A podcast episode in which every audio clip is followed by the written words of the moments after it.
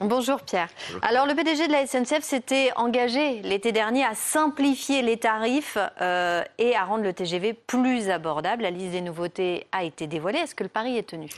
Bah écoutez, il y a un moyen très simple, euh, il va y avoir un moyen très simple de le vérifier, c'est de regarder à quoi va ressembler le document officiel qui euh, rassemble toutes les règles tarifaires de la SNCF, je voulais vous le montrer, mais en fait, c'est pas possible. J'ai renoncé parce que quand j'ai vu le nombre de, pages à imprimer, j'ai cru que j'allais m'évanouir. Hein, 661 pages. Et alors, c'est absolument du, du délire. Non, mais là, c'est je vous parle de l'ancien. Un bon hein. bouquin. Je, je, je, vous parle de l'ancien. Alors, euh, s'il est moins épais, le futur, bah, ça voudra dire qu'effectivement, euh, tout ça a été un petit peu simplifié. Hmm. Bon, pour le prix, euh, ça va être plus compliqué de vérifier parce que l'État qui est censé contrôler en fait si son cahier des charges est bien euh, respecté, puisque l'État normalement euh, veille à ce qu'il n'y ait pas des, tarifs trop aberrants.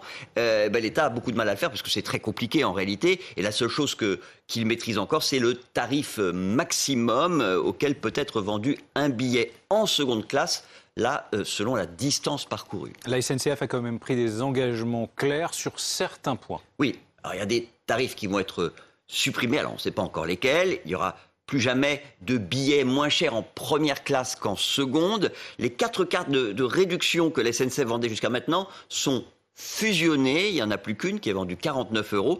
Et les règles d'échange des billets sont simplifiées jusqu'à trois jours avant le départ on ne paiera plus aucun frais, mais il faudra évidemment euh, régler l'éventuelle différence tarifaire. Alors cette fameuse carte à 49 euros, en quoi elle est plus avantageuse que les précédentes? Écoutez, le, but de la SNCF, c'est d'inciter les Français qui prennent leur voiture à préférer le train. Donc si vous voyagez à 4 ou 5 en famille, la réduction sera vraiment plus conséquente.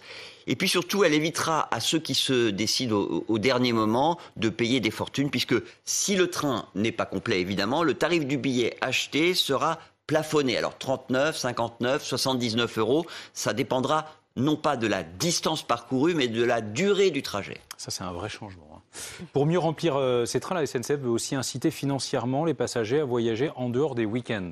Oui, euh, notamment parce qu'il se trouve que euh, les voyages professionnels n'ont absolument pas retrouvé le niveau d'avant la crise et on ne sait même pas s'ils le retrouveront un jour. Donc pour remplir les trains durant la semaine, elle compte bah, d'abord sur les seniors.